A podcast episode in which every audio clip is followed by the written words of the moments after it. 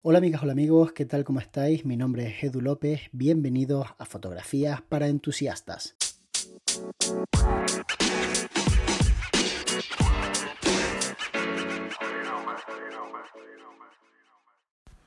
Hola Edu, soy Andrea desde Cunit, Tarragona.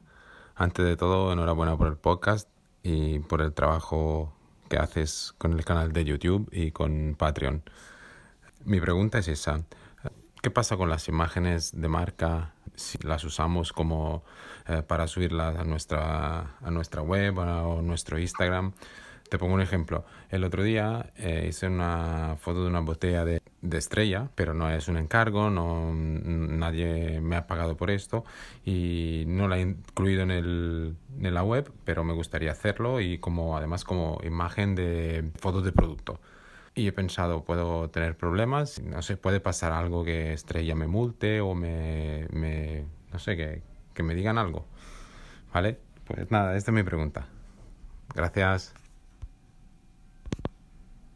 Muchísimas gracias por la pregunta, Andrea. Es sin duda un tema controvertido porque no sé hasta qué punto cuando tú compras una botella, por ejemplo, de vino y haces una fotografía, tienes derecho a utilizar esa fotografía con esa marca que está registrada para un fin económico.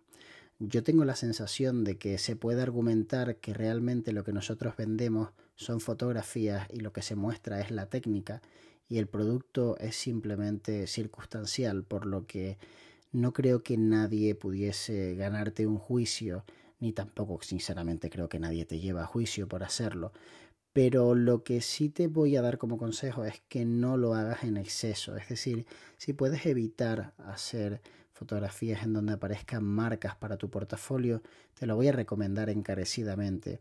O al menos muestra marcas que sean pues mm, ya muy de la cultura pop, que estén completamente introducidas en nuestra día a día y que no las veamos como un reclamo, como una marca que realmente nos llama muchísimo la atención. ¿no? Es el ejemplo de, por ejemplo, pues sacar un Land Rover cuando estás haciendo una fotografía de lifestyle en el monte o sacar una California cuando estás haciendo lifestyle en la playa.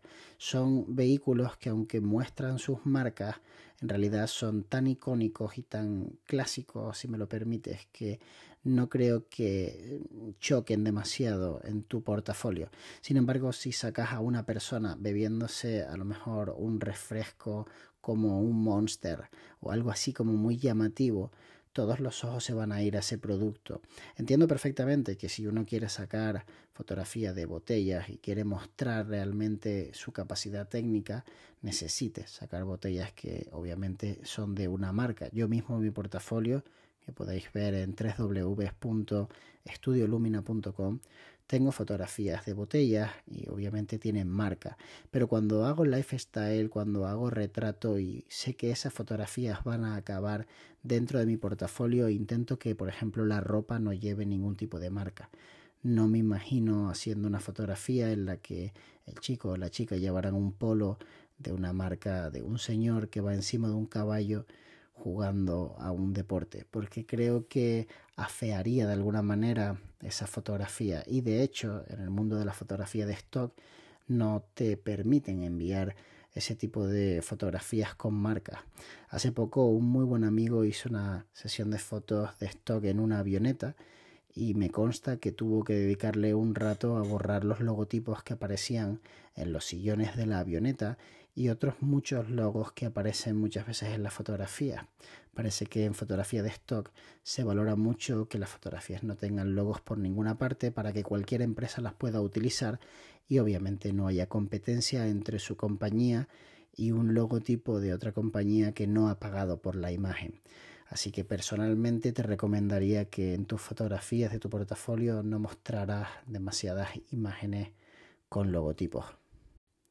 Debemos entender que muchas veces la diferencia entre lo legal y lo moralmente reprobable es bastante grande, porque se dan muchas circunstancias en las que legalmente no puedes hacer algo, pero nadie moralmente te va a denunciar por aquello que acabas de hacer. Si por ejemplo tú eres un fotógrafo que estás haciendo un documental y en un momento dado fotografías a una persona por la calle, se supone que esa persona, si es el objeto principal de la fotografía, tiene que darte la autorización fehaciente de que quiere ser fotografiada y de que puedes explotar su imagen.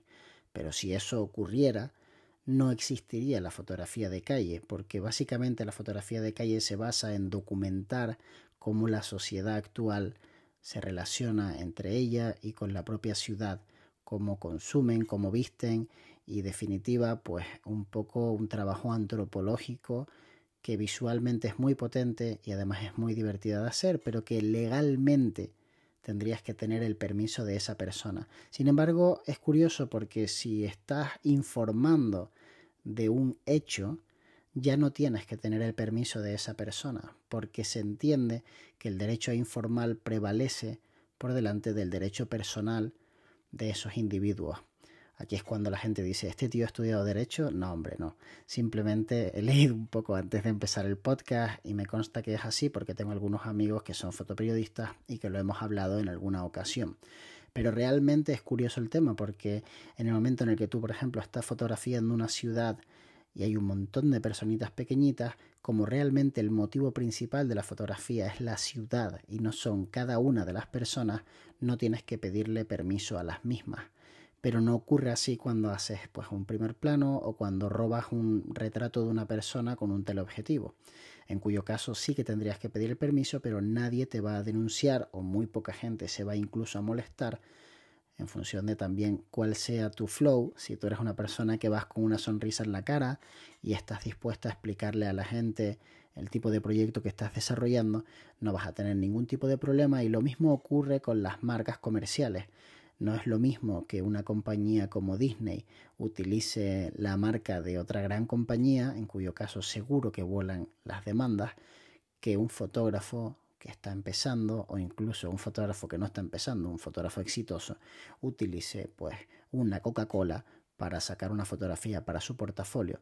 A lo mejor si lo hace Mario Testino y lo hace en una campaña de otra compañía, pues sí pueden tener problemas, pero si lo hacemos cualquiera de nosotros, pues la verdad es que no creo que vayamos a tener sinceramente ningún tipo de problema. Espero que te haya gustado este episodio del podcast. No olvides participar enviando tu pregunta, que es fundamental para poder mantener este ritmo frenético de un capítulo, un episodio de este podcast al día. Nos vemos muy pronto. De hecho, nos vemos mañana.